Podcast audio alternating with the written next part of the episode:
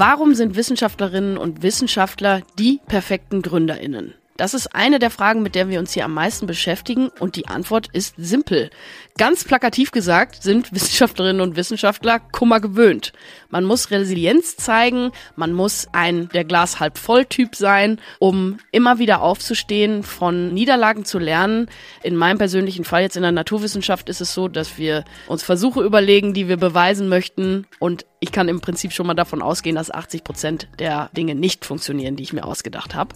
Das erfordert einiges an Leidensfähigkeit und aber auch an positiven Denkens und dem richtigen Mindset. Und all das sind Eigenschaften, die Gründer und Gründerinnen unbedingt auch mitbringen müssen, um ihr Startup voranzubringen, um sich mit Kundinnen und Kunden zu unterhalten, um Prototypen zu bauen, diese zu testen, zu lernen. All das, was unsere Coaches und Coachinnen immer wieder den Startups predigen, immer wieder aufstehen, wenn es es auch mal nicht geklappt hat. Und im Prinzip sind Wissenschaftler und Gründer, Wissenschaftlerinnen und Gründerinnen der gleiche Schlag Leute, wenn man es so will.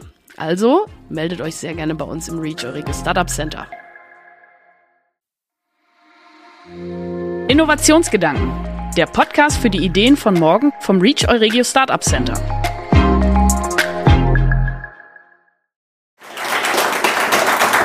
Ja, hallo und herzlich willkommen zum heutigen Live-Podcast-Event zum Thema KI. Wie verändert KI die Kommunikation? Ein Thema, das durch die neuesten technologischen Entwicklungen natürlich gerade einen extremen Aufwind erhalten hat und wir können wahrscheinlich gar nicht alle Aspekte in dieser kurzen Zeit dieses Live-Podcasts hier beleuchten. Dennoch bin ich sehr gespannt auf meine Gäste. Alina Hemmer vom Startup Colloquy, Silvia Reuwekamp, Professorin für Germanistik vom Fachbereich Philologie und Benjamin Risse, KI-Experte und Professor in der Geoinformatik. Mein Name ist Friedrich Bach und bevor ich euch mit meinen Fragen löcher, möchte ich euch noch mal kurz die Gelegenheit geben, euch vorzustellen. Danke. Ich bin Alina Hemmer. Ich habe das Startup Colokai gegründet, zusammen mit meinem Co-Founder Tobi. Ich habe selber hier in Münster studiert. Ich habe Deutsch, Latein und angewandte Sprachwissenschaft studiert und bin im Rahmen dessen auch mit dem Thema Mensch-Maschine-Interaktion in Kontakt gekommen und fand es eben super spannend. Und bei Kolokai beschäftigen wir uns interdisziplinär mit dem Thema sprachliche KI und in einem ersten POC automatisieren wir den manuellen Aufwand hinter Chatbots. Ja, mein Name ist Silvia Reubekamp. Ich bin seit 2018 Professorin für germanistische Medievistik hier an der Uni Münster. Beschäftige mich also in meiner Forschung mit Sprache, Literatur und Kultur des Mittelalters. Seit 2019 bin ich aber auch Prodekanin für Digitalisierung und Entwicklung neuer Lehrformate am Fachbereich für Philologie. Und in dem Zusammenhang machen wir einige spannende Sachen mit dem REACH zusammen, um Bildung für die Zukunft zu gestalten. Mein Name ist Benjamin Risse. Ich bin seit 2017 in Münster. Ich leite die Arbeitsgruppe Computer Vision und Machine Learning Systems. Also heute sagt man KI. Ich habe selber Informatik studiert, habe dann in einer Promotion zusammen mit den Neurobiologen angefangen zu forschen und bin darüber in die KI-Richtung gekommen. Ich habe unter anderem hier mit dem REACH das Incup AI-Projekt so ein bisschen mitgestartet und begleite das auch. Danke sehr. Fangen wir mal an mit einer Frage. Was ist das Überraschendste, was ihr in den letzten Monaten von der KI generiert erlebt habt? Also ich glaube, das Überraschendste war die Qualität und die Interaktion, die man aufbauen kann. Also jetzt beziehe ich mich speziell auf ChatGPT. Das war ja ganz leicht zugänglich, ist ja einen unglaublichen Hype eingeschlagen. Und ich glaube, das Überraschendste für mich war tatsächlich, dass sich die KI Eingaben merken kann, also dass es einen Kontext erkennt und den eben im Gespräch beibehält. Das habe ich bisher noch nicht so sehr erlebt. Silvia. Ja, ich glaube, wir haben alle viel rumprobiert, Schachspielen gegen ChatGPT und da passieren viele erstaunliche Dinge. Aber was mich wirklich am meisten erstaunt hat, ist der wahnsinnige Hype, der jetzt plötzlich um Entwicklungen, die ja seit langer Zeit laufen, losgegangen ist und der sogar, um jetzt mal so aus meiner Unipraxis zu erzählen, wir haben jetzt für eine Veranstaltung zu ChatGPT eine Umfrage gemacht und die Besorgnis, die dahinter steht. Also plötzlich wollen sogar Geisteswissenschaftler und Kulturwissenschaftler, die immer reflektieren wollen und kulturellen Wandel beschreiben, die wollen plötzlich Anweisungen, Rechtssicherheit. Die, die plötzliche Aufregung, die dahinter steht, die finde ich wahnsinnig spannend. Ja, als Informatiker habe ich zwei Herzen in meiner Brust. Auf der einen Seite, dass sowas möglich ist, war denkbar. Dementsprechend, dass das geht, hat mich etwas weniger überrascht.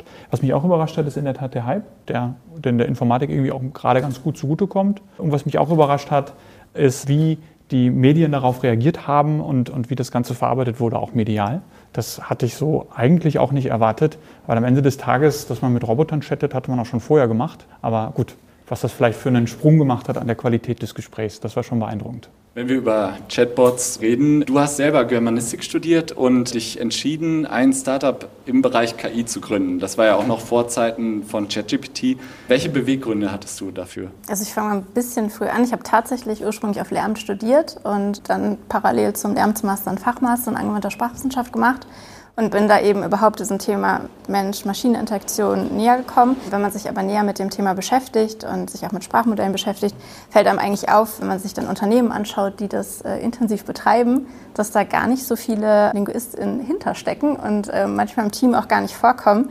Und deswegen fand ich es besonders spannend, einfach mal meine Perspektive mitzunehmen, also wirklich so aus der Kernlinguistik, auch Erkenntnisse, die man über Sprache hat, über Grammatik hat, da mal irgendwie mit reinzunehmen, zu sagen, hey, es ist doch super spannend, mal verschiedene Perspektiven hier zusammenzubringen und ähm, ganz interdisziplinär, aber ohne irgendwie vor Erwartung und mit Offenheit daran zu gehen. Das entwickelt dann so eine Dynamik, weil es einfach super spannend, total aktuell ist und irgendwo auch inzwischen absolut im Alltag der Menschen angekommen ist. Das passt ja irgendwie zu unseren Gästen hier, dass wir zwei Germanistinnen haben, einen Experten für KI. Benjamin, nochmal die Rückfrage an das Projekt Incube AI. Du hast das ja vor zwei Jahren hier im Ideenwettbewerb eingereicht. Warum hast du das eingereicht? Warum war das die richtige Zeit, auch dieses Projekt hier zu starten? Ja, also das war ein gutes Stück vor ChatGTP und auch vor den anderen generativen Modellen. DALI 2 zum Beispiel für Bilder, das gab es ja davor im Grunde auch in den Medien. Was relativ gut zu sehen war, ist, dass die Technologie KI als solches eine gewisse Qualität erreicht hatte, die aus der Uni herausbewegt werden kann. Also als blödes Beispiel nehme ich immer die Elektrizität. Daran hat man geforscht. Irgendwann war es so gut genug, dass man sich gedacht hat, jetzt sollten alle Häuser irgendwie Lampen haben und sich elektrisch beleuchten, bewärmen, wie auch immer. Und ich glaube, dass wir an der Stelle, was die Art, wie die Algorithmen geschrieben werden mit KI, auch an einen Punkt gekommen sind, wo man das Ganze in Produkte überführen kann, und zwar in viele, in, in die Breite wirklich aus der Uni raus. Das hat Silicon Valley seit langem vorgemacht, also war es jetzt irgendwie nicht in keiner Weise prophetisch oder so, aber es war doch so, dass auch ein gewisser Druck dahinter war, dass man das auch hier im Münsterland an der Uni Münster und in die Unternehmen reinmacht. Und dadurch war es fast eine low-hanging fruit und musste gemacht werden, so hatte ich das damals empfunden. Ja, wir haben ja auch ähm, in diesem Projekt identifiziert, dass wir hier eigentlich relativ hohe Kapazitäten haben mit der WWU IT zusammen und so weiter. Kannst du uns noch mal kurz erzählen, was es eigentlich gibt, also was wir zusammenführen wollen in dem Projekt? Also Münster oder auch wir hier in Nordrhein-Westfalen, wir sind immer gut darin, uns kleiner zu machen, als wir sind. Das stimmt und das ist, fällt auch hier ganz besonders auf. Wir haben auf der einen Seite, was so Infrastruktur angeht, mit der man KI trainieren und ausführen kann, einen Supercomputer an der WWU IT, der ist wirklich gut aber läuft halt so mit, weil die Leute hier bescheiden sind. Wir haben unfassbar viel Expertise über die Universität verteilt. Das ist sehr dezentral an der WWU. Genauso wie die Universität selber über die Stadt verteilt ist, verteilen sich auch die Fragestellungen bezüglich KI über die Universität. Und man findet eigentlich in jedem Fachbereich jemanden, der da eine sehr interessante Forschungsarbeit in die eine oder andere Richtung macht. Mal ein Beispiel. Es gibt die Informatiker auf der einen Seite, die sich überlegen, wie kann man das technisch weiterentwickeln. Das ist das Naheliegende. Und etwas weniger naheliegend gibt es aber auch Juristen, die sich gerade mit dem Topical Programs mit den juristischen Fragen auseinandersetzen. Und diese Breite, die wirklich das ganze Spektrum abdeckt, kann, glaube ich, nur so eine Uni wie die WWU, weil sie maximal versorgend ist, sage ich mal, alle Fachbereiche hat. Und das ist in Münster oder auch für uns hier im Incube AI-Projekt eine echte Stärke. Es ist spannend, wir haben ja auch eine Germanistin dabei, die für digitale Bildung, Innovationen in der Bildung zuständig ist. Aber meine erste Frage ist so dieser technologische Schritt. Ihr habt eben gesagt, es ist so ein Mega-Hype. Ich hatte schon mal so gedacht, so ja, der Buchdruck wäre sowas. Für, für eine Mediavistin ist ja der Vergleich vielleicht nahestehend zu so einer Revolution wie dem Buchdruck. Haben wir sowas in der Vergangenheit schon mal erlebt, wie mit der Digitalisierung der Bildung? Ja, natürlich. Wir haben mehrere grundstürzende Medienwechsel und Medienwandelprozesse hinter uns gebracht. Also Geschichte gibt uns nie eine Blaupause für zukünftige Entwicklungen. Aber natürlich gibt es einige Analogien. Ich habe das gestern Abend mal mit ChatGPT diskutiert, wie das mit dem Buchdruck und der KI ist.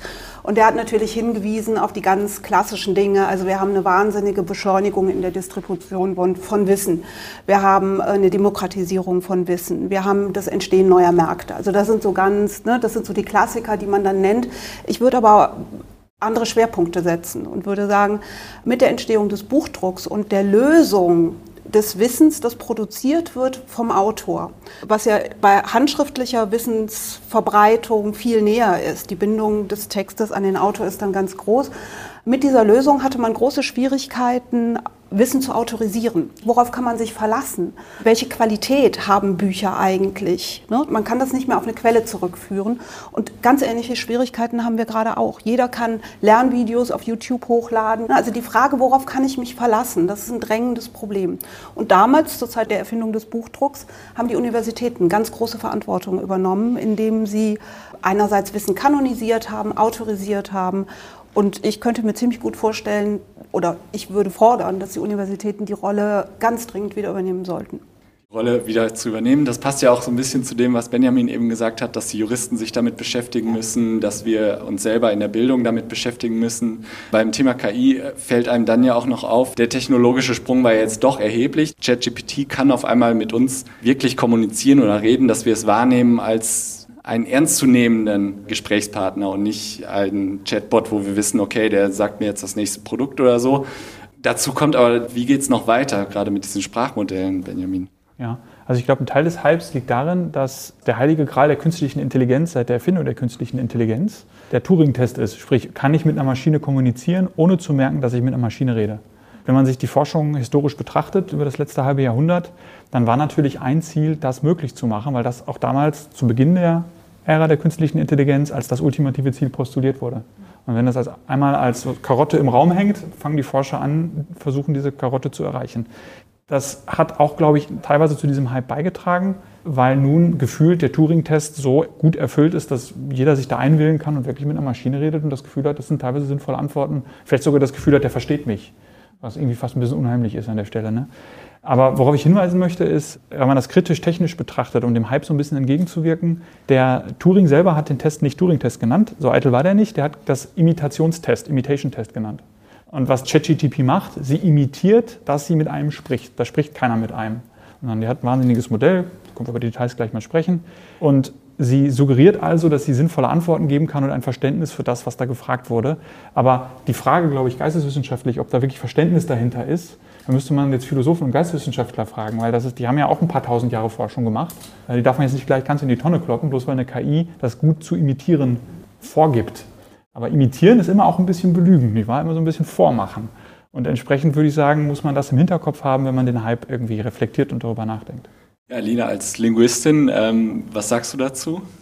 Ja, ich glaube, dass es ganz wichtig ist, dass man ein Bewusstsein dafür entwickelt. Also gerade jetzt auch dadurch, dass es so leicht fällt zu interagieren, dadurch, dass es so authentisch wirkt, glaube ich, ist man eher dazu verleitet, dem auch zu vertrauen es ist an der Stelle dann ganz wichtig, dass man sich eben bewusst macht, warum funktioniert das so gut, dass eben einfach statistisch die Wahrscheinlichkeit eben darauf basiert, dass es ein ganz großes Modell ist und dass es natürlich schon auch auf natürlich sprachlichen Daten trainiert ist. Also, weil sonst kann es schon sehr kritisch werden, wenn man dem natürlich blind vertraut. Also, es gibt ja immer wieder jetzt auch Berichte darüber, dass eben Falschinformationen darin sind, das Halluzinieren, was du gerade schon angesprochen hast. Ich glaube, an der Stelle ist es eben ganz wichtig, dass man das auch aus verschiedenen Wissenschaften betrachtet, eben nicht nur aus der Informatik, sondern auch die Geisteswissenschaften Naturwissenschaften oder eben die Linguistik mit einbezieht, dass man sich wirklich ein umfassendes Bild darüber machen kann, einmal was technisch passiert, aber auch welche Effekte das auf die Gesellschaft hat, auf die Menschen hat. Deswegen, ich glaube, es ist eine große Chance, da interdisziplinär zusammenzurücken. Bin selber gespannt, wie gut das dann funktionieren wird. Ich finde das auch spannend, besonders jetzt. Ähm, du hattest das angesprochen, Silvia, mit dem leichten Schock auch. Wieso gibt es diesen Schock und diese vielleicht interdisziplinäre Zusammenarbeit, warum war die vorher vielleicht noch nicht so eng, wie ich das vielleicht hätte erwarten können bei Sprachmodellen? Warum kommt das mehr von Informatikern, als dass das wirklich von ja, Linguisten oder Sprachwissenschaftlern kommt? Ja, den Eindruck würde ich ein bisschen zurückschrauben. Es ist natürlich so, dass die Computerlinguistik, die sich gleich mit den Anfängen von KI gegründet hat, die da entstanden ist, die ist ganz maßgeblich dafür verantwortlich, dass es diese Formate überhaupt gibt, Übersetzungsprogramme, auch ChatGPT, da sind maßgeblichst Computerlinguisten damit befasst gewesen oder bei der Entwicklung dabei gewesen, die diese Sprachgeneration, so dass die natürlich klingt.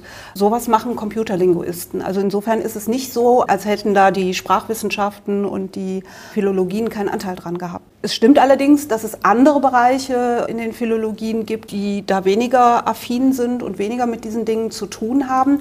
Letztlich das aber auch haben, gerade weil wir sowas wie Wissenserwerb und Wissenstransfer, kognitive Strukturen zur Verarbeitung von Wissen fragen, wie verändert sich sowas, sind eigentlich Kernfragestellungen unserer Fächer. Und ich würde auch nicht sagen, dass da bisher keine Interaktion stattfindet oder keine Interdisziplinarität. Das geht schon seit einiger Zeit. Ne? Allein, dass mein Prodekanat irgendwann geschaffen wurde, 2019, also vor Corona, vor ChatGPT, zeigt ja, dass wir da unterwegs sind und ganz neue Netzwerke in der Uni gefunden haben. Aber es stimmt auch, dass da nicht alle affin sind. Und ich glaube tatsächlich, es ist die große Sorge, dieses etwas beunruhigende.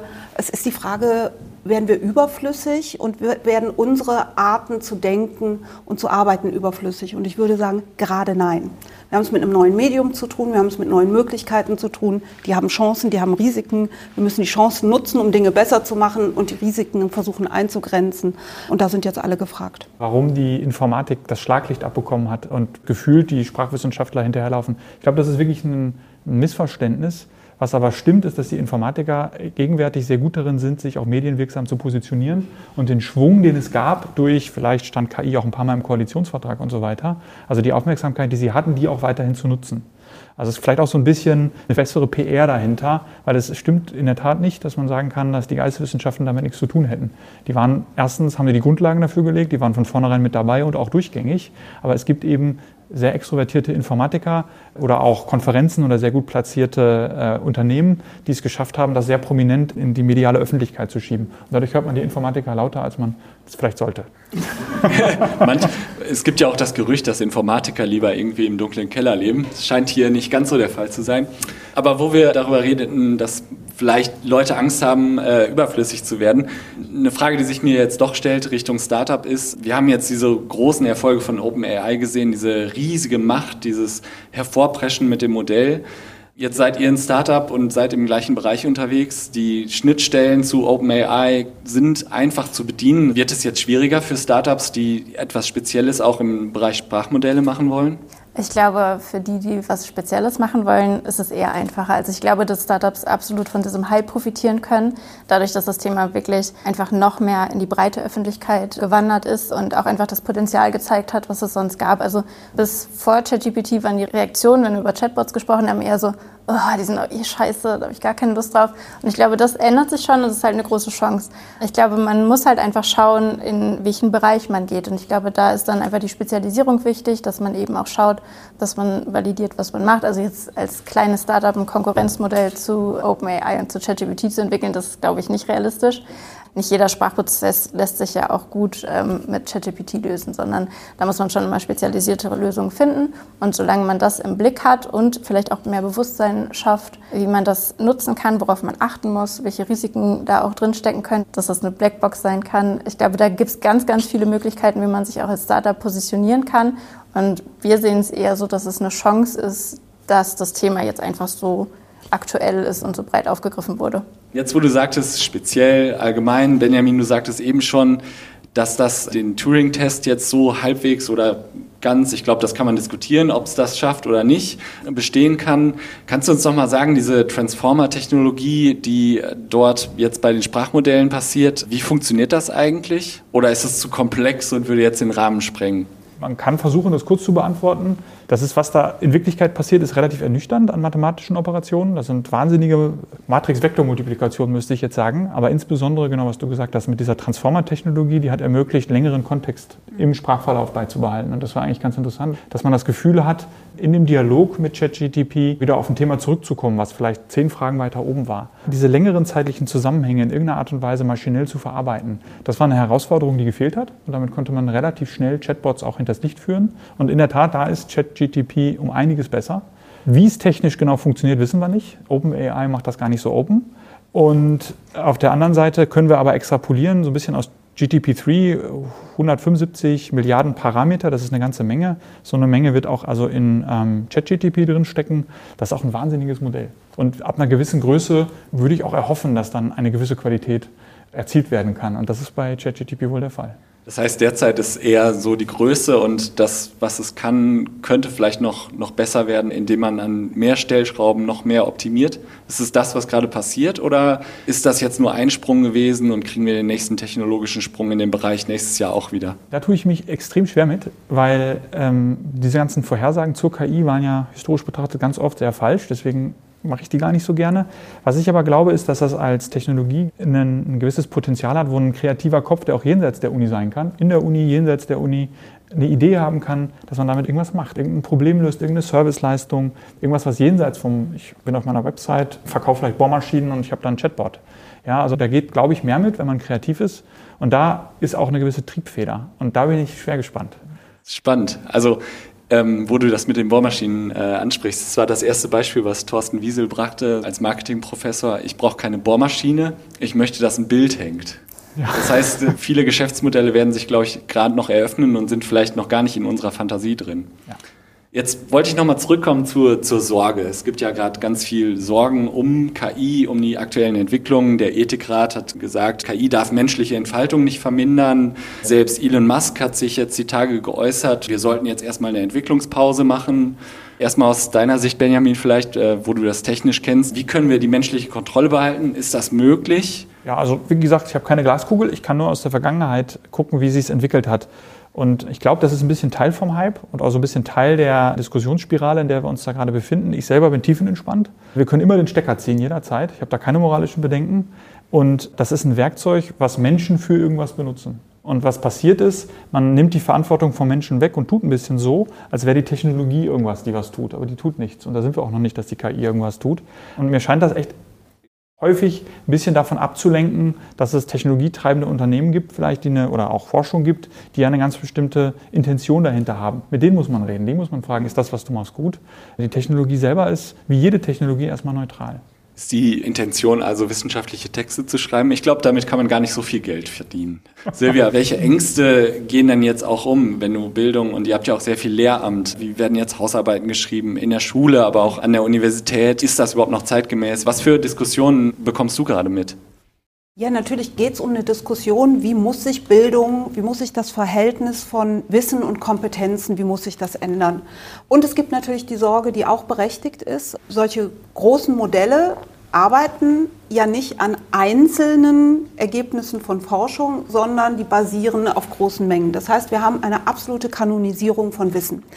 Ich kann die gleiche Frage zehnmal an ChatGPT stellen, dann kriege ich zehn verschiedene Antworten und trotzdem ist es immer eine Quintessenz des eigentlich Selbstverständlichen. Also jemand, der sich gut auskennt, wird im Moment noch immer sagen, ja, stimmt, ist ein guter Überblick, aber jetzt müsste man differenzieren. Und damit ist natürlich die Sorge verbunden, dass a, unsere Studierenden immer nur noch dieses kanonisierte Wissen abspulen und aus der Reflexion und auch aus der Innovation rauskommen. Das ist die eine Sorge. Und die andere Sorge ist natürlich, dass sich die gesamte Praxis ändern muss. Bisher war Lehre immer auch Vermittlung von Wissen. Und das wird weniger wichtig werden. Und da müssen einfach neue Interaktionsformen her, aber auch nichts, was wir bisher nicht gemacht haben. Ich würde sogar sagen, wir hatten in der universitären Lehre immer das große Problem, dass wir so viel Wissen vermitteln mussten, eigentlich aber was ganz anderes wollen. Die Reflexion und die Innovation war das, was uns wichtig war. Und ich würde die Chance darin sehen, dass wir jetzt so ganz grundständiges Wissen nicht mehr vermitteln brauchen, sondern direkt in die Diskussion, in die Forschungsorientierung reingehen können. Den ersten Schock dazu, den habe ich ja zum Ende meiner Schulzeit schon erlebt mit Wikipedia, wo, ja, sagen wir mal, die jüngeren Lehrer haben gesagt, oh, da wurde eine Facharbeit aber komplett kopiert. Die Jüngeren haben das mitbekommen, die Älteren nicht. Das heißt, wir müssen auch bei diesem Problem jetzt einfach sensibilisieren und vielleicht unsere Art der Wissensvermittlung überdenken. Wir sind gerade dabei, für unseren Fachbereich alle Studienordnungen einmal durchzugehen und zu gucken, welche Prüfungsformen haben wir eigentlich, welche sind KI-sensibel und welche sind da resilient. Und da muss man einfach mal gucken und auswerten. Aber auch das würde ich sagen, ohne gleich den Untergang des Abendlandes zu befürchten. Ist das in der Informatik ein Thema, in der Geoinformatik? Prüfungsformen, ist das jetzt irgendwie ein Problem oder muss man darüber reden bei euch? Ja, das denke ich schon. Also es gibt immer leider Studenten, die es probieren zu äh, plagiieren oder auch schnell durchzukommen und sich es einfach zu machen. Und da bietet ChatGTP in der Tat eine Lösung. Man kann sich seinen Aufsatz davon schreiben lassen, konnte man mit GTP3 aber auch schon. Da müssen wir, glaube ich, ein bisschen besser aufpassen. Auf der anderen Seite mein Bauchgefühl wäre, der Student, der wissbegierig ist, der ist ja freiwillig in der Uni, in der Regel zumindest, ja. Der möchte was lernen und der möchte auch Dinge mitnehmen und vielleicht sucht er sich auch die Kurse so aus, dass ihn das interessiert. Und ich unterstelle erstmal immer noch eine persönliche Wissbegier und dementsprechend auch, dass der Student sich wirklich mit dem Thema beschäftigt. Inwieweit das eine richtige Unterstellung ist, das bleibt dann abzusehen. Alina, du bist, glaube ich, von uns allen noch am nahesten am Studium dran. Erlebst du gerade vielleicht im Freundeskreis oder selber noch, wie sich das jetzt verbreitet, die ersten Hausarbeiten geschrieben wurden? Wie sind da die Erfahrungen? Hast du da was gehört? Also tatsächlich bin ich gar nicht mehr ganz so nah. Also zumindest jetzt in meinem Freundeskreis nicht. Also ich kann aber mal reflektieren, wie das für mich ist und was ich für Aufgaben in der Uni eben hatte. Und ich glaube, dass da schon einfach auch viel passieren muss, was so Prüfungsformen angeht. Dadurch, dass es so einfach und leicht zugänglich ist und auf den ersten Blick auch so gut wirkt, gerade wahrscheinlich in unteren Semestern, eine echte Herausforderung ist, da selber auch erstmal die Kompetenz zu entwickeln, dass ich A sage, nee, ich nutze das nicht, weil ich eben selber was lernen möchte und äh, wissbegierig bin. Aber auf der anderen Seite, dass ich auch merke, dass das vielleicht nicht alles stimmt. Und ich glaube, da kann auch, dass man zum Beispiel sowas mit in die Lehre einbaut, dass man sich damit beschäftigt, dass man eher darüber zum Beispiel methodisch spricht, als dass man jetzt dazu ganz viel wissen muss und eben Fakten lernen muss, dass man da ganz viel machen kann. Und ja, ich kann mir schon vorstellen, dass das relevant ist bei dem, was ich so als Prüfung hatte, dass da natürlich schon viel dabei sein kann, in dem jetzt vom Kern her, also so ein Schreiben, kreatives Schreiben, ChatGPT auf den ersten Blick eben ganz gut ist. Deswegen glaube ich, ist das dringend notwendig. Es ist natürlich jetzt eine ganz, ganz schnelle Entwicklung. Da muss halt auch schnell darauf reagiert werden. Das war ja vielleicht in der Vergangenheit auch nicht immer so, dass das ganze Schul- und Hochschulsystem so besonders schnell ähm, reagiert hat. Aber da das jetzt ja zugänglich ist, muss es quasi einfach sofort erfolgen. Du hast eine innovative Gründungsidee? Bewirb dich jetzt für unser kostenloses Startup-Programm unter reach-euregio.de. Gemeinsam begleiten wir deine Idee von der Evaluierung über die ersten Finanzierungen bis zur Umsetzung. Es muss sofort erfolgen. Es gibt auch sofort Reaktionen. Das ist schon interessant, weil äh, wenn man sich mit Hochschulpolitik ein bisschen beschäftigt hat, hast du natürlich recht, ist der Tanker manchmal sehr langsam. Silvia, ihr habt direkt zu einem Workshop eingeladen. Ihr seid also jetzt mal bewusst auf dieses Problem zugegangen und wollt euch nicht, sagen wir mal, von den Entwicklungen dann treiben lassen. Ist das die Intention? Ja, das ist die Intention. Einerseits möchten wir natürlich als Dekanat, als Fachbereich denen, die wirklich große Sorge haben, Orientierung bieten. Wir bieten ganz verschiedene Workshops an. Einerseits also wirklich die Frage, was ist das eigentlich und wie geht das? Und ne, wir probieren es mal aus für die, die sich noch gar nicht rangetraut haben. Dann aber eben auch wirklich die Frage, wie wollen wir denn jetzt weitermachen und wie können wir das nutzen, die Möglichkeiten, die es inzwischen gibt, um die Probleme zu lösen, mit denen wir seit langer Zeit zu tun haben, immer heterogenere Lerngruppen, Probleme der Angleichung, bis man mal da ist, dass man in eine Diskussion reinkommt, dauert es lange. Wie können wir es wirklich nutzen, um so lehren zu können, wie wir es eigentlich schon immer wollten? Das heißt, du hast jetzt mehrfach gesagt, dass es eigentlich sehr viele Chancen bietet, genau den Kern vielleicht auch von Universität oder von Bildung und Lehre her hervorzuholen. Welche Chancen seht ihr noch jetzt in der aktuellen Entwicklung oder was für KI-Entwicklungen gibt es, die vielleicht schon bestehen, die gerade auch außerhalb vielleicht von den Sprachmodellen Chancen bieten? Jenseits von diesen Themen, die jeder ausprobieren kann und mit denen jeder arbeiten und spielen kann, ChatGTP, DALI, gibt es ja die kontinuierliche Forschung zum Beispiel in der biomedizinischen Bildanalyse, dass man also aus medizinischen Daten versucht, gewisse solche Bioindikatoren vorherzusagen mittels KI. Da passiert eine ganze Menge und da wird auch wirklich gute, seriöse, sinnvolle Forschung betrieben, die in Zukunft der Menschheit was bringen könnten.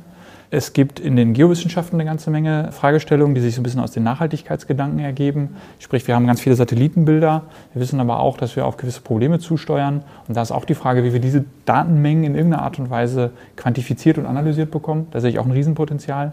Da wird es äh, auch bestimmt noch Überraschungen geben, die uns technologisch vielleicht sogar auch weiterhelfen können in der Medizin, in den Geowissenschaften.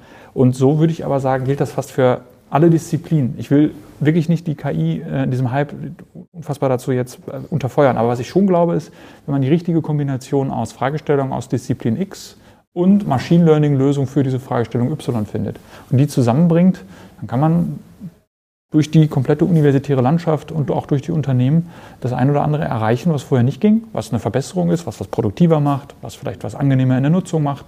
Und dann ist das eine Wundertüte. Kann ich es wieder nicht vorhersehen. Eine Wundertüte. Das war wahrscheinlich auch das erste Eintippen in ChatGPT. Wie unterscheidet sich denn jetzt ChatGPT noch für Unternehmen, mit denen ihr vielleicht sprecht, wo ihr Chatbots anbietet? Kommen die auf euch zu, Alina, oder sagen die, wir wollen jetzt auch ChatGPT hier haben oder wollen die wirklich einen Chatbot, der das macht, was vielleicht für das Unternehmen interessant ist, genau spezialisiert, wie du das eben gesagt hast? Hat sich jetzt was geändert durch ChatGPT in der Ansprache von Unternehmen zu euch? Ja, auf jeden Fall. Also man muss halt sagen, dass natürlich die Chatbot-Anbieter auch schnell reagiert haben, aber weil sie natürlich schnell reagieren mussten, weil wenn man mal ehrlich ist, natürlich für die die Gefahr ganz groß ist, dass sie einfach komplett ersetzt werden. Ich glaube, was aber ganz wichtig ist, ist, dass man, wenn man im Unternehmenskontext guckt, einfach schauen muss, was will ich eigentlich? Und beim Testen und so geht es ja darum, dass man wirklich eine Interaktion hat, dass man sich austauscht, dass man wirklich über natürliche Sprache einfach interagieren kann und das gut funktioniert. Bei Unternehmensprozessen geht es aber häufig darum, dass man wirklich einen Prozess vereinfacht, einen Prozess automatisiert, mittels natürlicher Sprache für alle besser zugänglich macht, angenehmer für mich als Nutzende macht. Man muss jetzt sich jetzt klarer positionieren und auch schon mal eher deutlich machen, warum die Lösung vielleicht dazu nicht so gut passt oder warum was anderes vielleicht besser geeignet ist. Weil es eben zu diesem Case, also ein Chatbot klassisch funktioniert ja zum Beispiel über Intent-Erkennung und über Intents kann ich eben Unternehmensprozess auch ganz einfach abbilden. Das ist jetzt unter Umständen ChatGPT schwieriger. Da muss ich erst ganz viel Kontext geben, dann funktioniert das vielleicht auch. Aber ich habe weniger Kontrolle darüber. Das heißt, ich würde sagen, es hat sich auf jeden Fall viel verändert. Aber es ist irgendwie nicht so, dass man überflüssig ist oder dass da nichts mehr zu tun gibt. Also ich glaube, wenn man Chatbots jetzt immer noch testet, trotz ChatGPT, dann wird man auch merken, dass da eben ganz viel bei ganz vielen Unternehmen noch nicht so funktioniert, wie es funktionieren könnte. Da gibt es ja immer so ein paar Dinge, die über allem schweben, wo gesagt wird, ja, das geht ja auch hier in Deutschland nicht. Wir haben nicht die Infrastruktur. Da hat Benjamin uns eben gesagt, boah, wir haben ganz schön gute Computer hier. Wir haben noch ein weiteres Thema, was in letzter Zeit natürlich sehr relevant geworden ist, DSGVO, Datenschutz. Wie seht ihr das in der praktischen Entwicklung? Also man muss schon sagen, dass Unternehmen erstmal sehr vorsichtig sind in Deutschland. Also so wirklich das erste ist immer, dass wir aber keine personenbezogenen Daten an eben so Modelle geben, die in den USA liegen zum Beispiel. Das heißt, dass einerseits schon irgendwie eine große Vorsicht. Ich glaube aber schon auch, dass viele sich gar nicht so richtig bewusst sind, was das jetzt heißt. Also DSGVO wird immer so als Stichwort in den Raum geschmissen. Man muss halt schon sagen, dass diese Modelle, dadurch, dass es irgendwie eine Blackbox ist, dass man auch sicherstellen muss, dass keine personenbezogenen Daten da reingegeben werden, damit die halt auch nicht später irgendwie wieder ausgespuckt werden können. Das ist schon schwierig. Das stimmt. Ich glaube trotzdem, dass wir eigentlich in Deutschland auch auf so vielen Daten sitzen, die irgendwo trotzdem ungenutzt bleiben, was aber vielleicht auch wirklich daran liegt, dass gar nicht so richtig klar ist, was kann ich, was darf ich, wie kann ich das vielleicht trotzdem machen oder wie komme ich auch, also ich meine, um Sprachmodelle zu trainieren, braucht man auch nicht zwangsläufig personenbezogene Daten, sondern je nachdem reichen auch wirklich erstmal sprachliche Daten, die eben nicht mehr darauf zurückzuführen sind, welcher Nutzende sie jetzt erstellt hat. Ja, ich glaube, da muss viel Aufarbeitung, Transparenz irgendwie erfolgen, damit das funktionieren kann. Aber ich glaube schon, dass es erstmal so ein Hemmnis ist, aber auch gerne als Totschlagargument natürlich herangezogen wird. Das ist bei uns so, deswegen können wir das nicht. Und dann ruht man sich darauf aus. Das äh, finde ich spannend, weil ähm, es gibt ja den GitHub Co-Piloten, der einem so ein bisschen beim Programmieren helfen kann. Äh, der kann auch dann so API-Keys oder sensible Daten widerspiegeln, wo irgendwer mal irgendwas Sensibles eingegeben hat und das hochgeladen hat. Deshalb finde ich das schon spannend, dass man irgendwie sagen muss, okay, wir müssen halt trennen, was ist hier personenbezogen und ich denke auch, wir haben einen unendlichen Datenschatz und vielleicht, ich habe mir die Sprachmodelle angeguckt, die es so auf, auf Deutsch gibt. Ich weiß nicht, äh, Benjamin, ob du dir das angeschaut hast. Ich sehe da öffentlich auf diesen Plattformen jetzt noch nicht so die großen Entwicklungen. Nee, genau. Da hinkt man hinterher. Äh, wenn man auf Englisch sich mit so einer Maschine unterhält, ist das immer wesentlich, wesentlich zielführender und auch professioneller. Ich behaupte einfach mal, der Schwung ist jetzt so groß oder die Wucht hinter dieser Entwicklung ist so stark, dass es unausweichlich ist, dass es auch das für deutsche Sprache geben wird. Und das ist auch zu begrüßen, das kann man bestimmt sinnvoll einsetzen an vielen Stellen. Dementsprechend ist das nur eine Frage der Zeit, aber dahingehend hinken wir in der Tat, glaube ich, ein bisschen zurück. Dann nochmal an die Germanistin. Ihr habt ja ChatGPT ausprobiert. Ich komme ja auch aus der Physik, das heißt, ich bin nicht so sprachaffin. Wie empfindet ihr das, wie ChatGPT mit euch redet? Ist das wirklich schon ein Turing-Test bestanden oder sagt ihr, ja, da rede ich vielleicht mit einem Physiker, Informatiker, aber nicht mit einem, der wirklich elaboriert Deutsch spricht? Silvia, Alina, wie seht ihr das? Also ich würde sagen, die, ähm, man merkt schon, dass es sehr formelhaft ist, sehr stereotyp konstruiert und das gilt für die einzelnen Sätze, das gilt aber vor allen Dingen auch für die Argumentationslinien. Also als wir eben über Prüfungsformen äh, gesprochen haben, hätte ich fast gesagt, naja, keiner der Texte, den ich mir bisher habe generieren lassen, wäre über eine 3.3 hinausgekommen. Viele werden mit Pauken und Trompeten durchgefallen, nämlich überall da, wo tatsächlich Wissen völlig falsch konstruiert wird. Das gibt es ja auch. Also wenn man fragt irgendwie nach irgendeiner Figur in einem mittelalterlichen Text, dann fängt er an, einen Blödsinn zu erzählen, Dinge zu produzieren, die fernab von jeder äh, Wahrheit und Realität sind. Da wäre man dann durchgefallen. Aber auch da, wo es wirklich gute Antworten gibt, kämen die über eine 3.3 nicht hinaus. Und zwar einfach deswegen, weil sie nicht hinterfragend sind, weil sie immer nur, also er macht immer Typologien auf. Der sagt immer, okay, ne, das kann man aus vielen Perspektiven beleuchten, 1, 2, 3, 4, 5. Und dann kommt so das, was man, wenn man ein bisschen informiert ist, halt auch weiß. Und das meinte ich eben mit, man hat da so eine Festschreibung des halbwegs oberflächlichen Wissens. Das merkt man doch sehr deutlich. Ich bin ja hier im REACH auch für die Finanzen zuständig und da fand ich sehr entspannt, wenn ich mal so eine Vergabebegründung oder so, warum brauche ich jenes solches, also mhm. In manchen textproduzierenden Dingen fand ich es schon ganz gut, aber ja, auch selbst da muss man ja den Text dann nochmal ein bisschen anpassen. Und irgendwie, wie du das sagst, vom, von der Argumentationskette ist es manchmal seltsam, aber fällt dir vielleicht sprachlich auch etwas auf? Oder ist das richtig so, wie du es erwartest? Ähm, also ich finde, was auffällt, hattest du gerade auch schon gesagt, dass es im Englischen eben wesentlich besser funktioniert und teilweise ist es ja schon auch so, dass da noch mit Übersetzung gearbeitet wird und das entdeckt man manchmal schon, also dass man so sprachliche Strukturen wiedererkennt, man jetzt denkt, hm, die sind irgendwie nicht so genuin deutsch, sondern die klingen jetzt irgendwie eher übersetzt. Ist aber auch irgendwie ganz logisch, wenn man sich anschaut, womit das trainiert wurde. Das ist eben ähm, fast die Hälfte der Daten waren eben englischsprachige Daten. Das arbeitet ja auch mit dem Feedback der Nutzenden. Das heißt, alles, was jetzt getestet wird, fließt ja schon wieder damit ein. Und dass zum Beispiel sowas wie die Kommasetzung schon schlechter geworden ist. Und da kann man sich jetzt fragen, wo kommt das her? Also es gibt im Deutschen natürlich so bestimmte Phänomene, wo Kommentare gesetzt werden, die da nicht unbedingt so hingehören, aber irgendwie häufig da gesetzt werden. Im Englischen ist die Kommasetzung auch anders.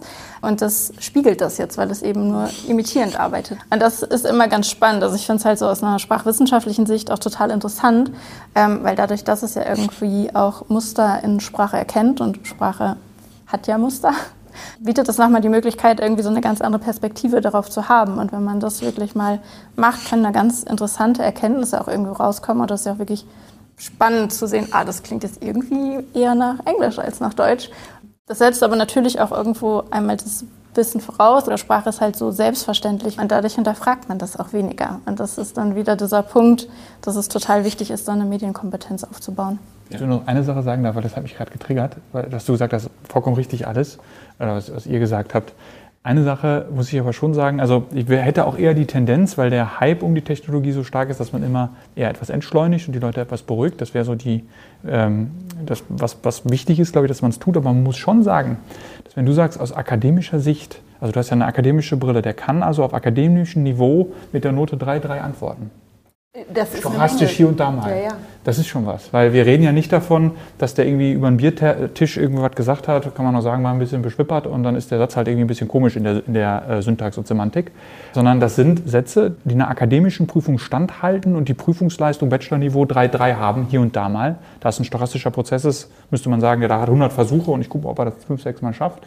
Und dass er das hinkriegt, ist schon als Informatiker muss ich sagen, da bin ich schon ein bisschen begeistert. Als Mensch hat man nur, oder als Studie hat man meist nur drei Versuche.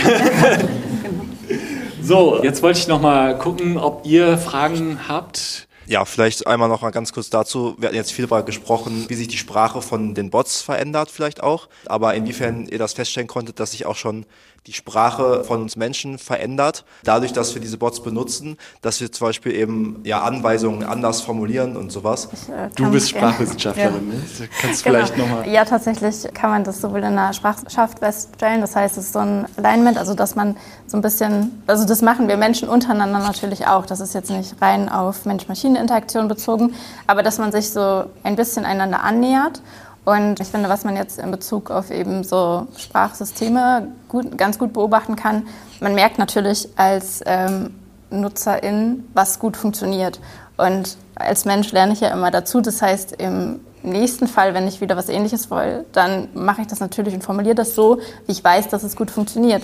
Und da kommt es schon auch so zu so einer Annäherung. Amazon Alexa, da wird so wöchentlich so ein Newsletter herumgeschickt, wie man dann so bestimmte Anfragen formulieren kann. Und das ist ja irgendwie ganz interessant. Da wird quasi den Menschen gesagt, formuliert es so, dann funktioniert es gut und viele machen es halt so. Also es ist schon wirklich eine ganz spannende Dynamik, die da passiert. Also man kann das auf jeden Fall sehen, dass da eine Veränderung stattfindet. Das ist nicht unbedingt was, was natürlich dann in die Interaktion oder Kommunikation von Menschen untereinander übernommen wird, aber es ist eben ganz interessantes Phänomen, was auch sicherlich Sinn macht, das sich anzuschauen auf wissenschaftlicher Basis. Es stimmt, ich glaube, es ist wirklich so, wir passen unsere Sprache an. Aber die Informatik hat uns einen anderen Malus gebracht äh, und der hat mit KI zu tun und den halte ich für wesentlich wichtiger. Und zwar haben wir früher Metaphern benutzt, um KI zu beschreiben. Also das ist ein intelligentes System, klar, wie unser Gehirn. Und jetzt drehen wir den Spieß gerade um, sprachlich in unserer Alltagssprache und wir sagen, unser Gehirn funktioniert wie eine Festplatte. Und wir benutzen also jetzt die Metaphern quasi wirklich full circle, wenn man so möchte. Und ich glaube, dass der, also der technologische Einfluss oder auch der Einfluss von KI auf die Art, was wir für ein Selbstverständnis haben, wie wir uns und Prozesse, die bei uns ablaufen, die wir mit Intelligenz verknüpfen würden, beschreiben, dass das schon einen Einfluss darauf hat, wie wir darüber sprechen. Und das halte ich für eigentlich die viel, viel größere Gefahr gerade, weil das ähm, verwischt gerade so ein bisschen, was vielleicht auch schon die Geisteswissenschaften ähm, in der Vergangenheit erforscht haben, wo die auch schon Deckel drauf gemacht haben, weil das etabliertes gutes Wissen ist. Und ein Informatiker, der dann hinkommt und sagt, ja, ja, Gehirn ist ja wie eine Festplatte, ne? da sind Daten drin und die rufen wir ab.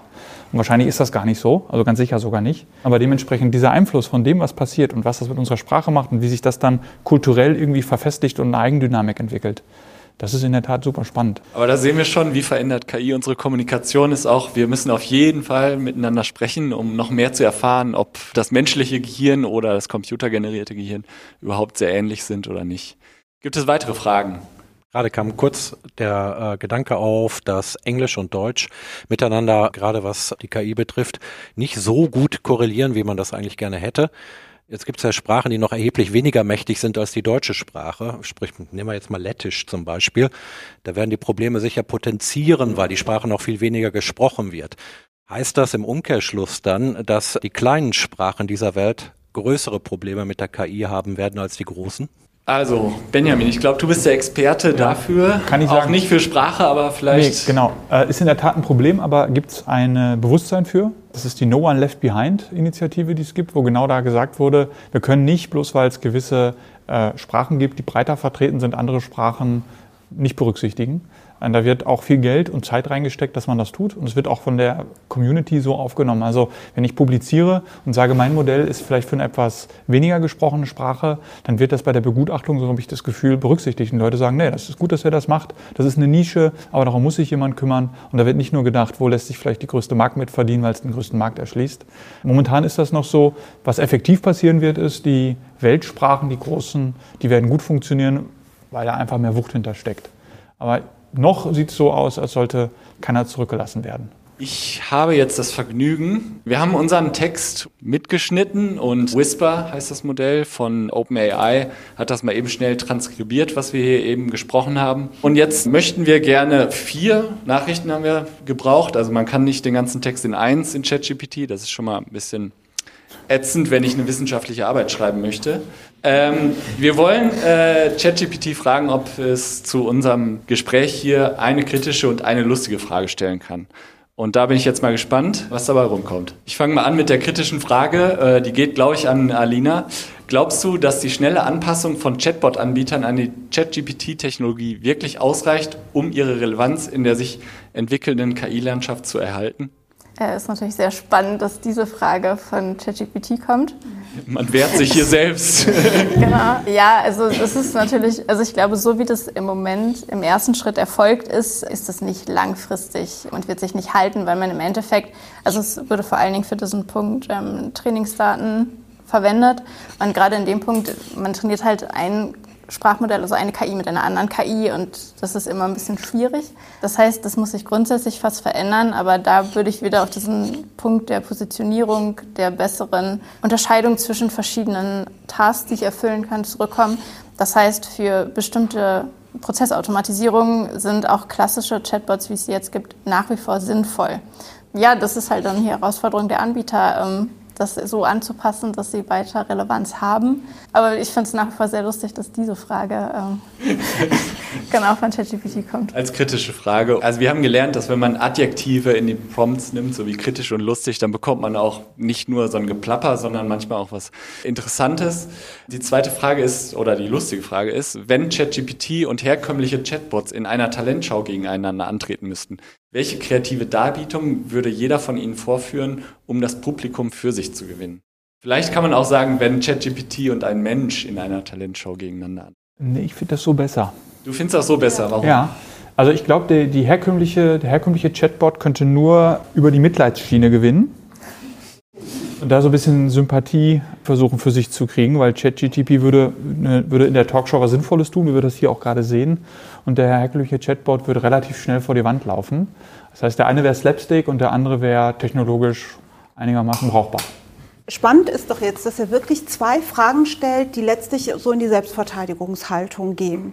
Und da frage ich mich jetzt wirklich, also normalerweise verstehe ich ganz gut, wie das Ding funktioniert, aber jetzt Frage an Benjamin, ist das irgendwo einprogrammiert, dass der bei Fragen, wo es oder, oder wenn er selbst zur Disposition gestellt wird, dass es so eine Selbstverteidigungshaltung geht? Weil das kann doch nicht über Menge von Daten gehen.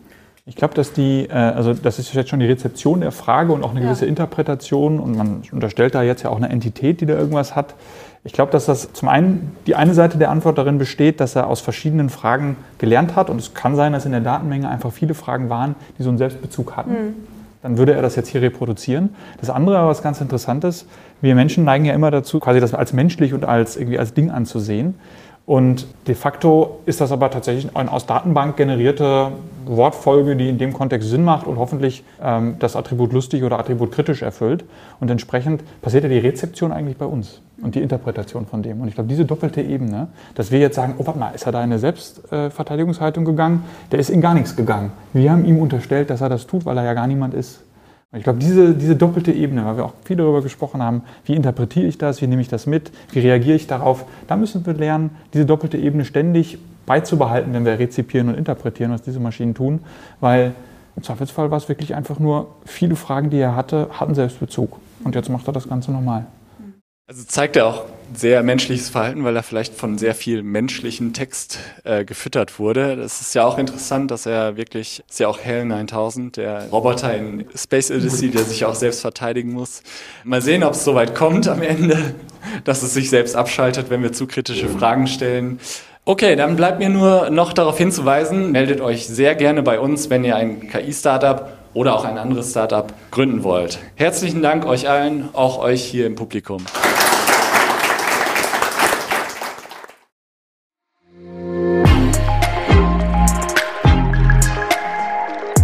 Reach Podcast From Science to Startup.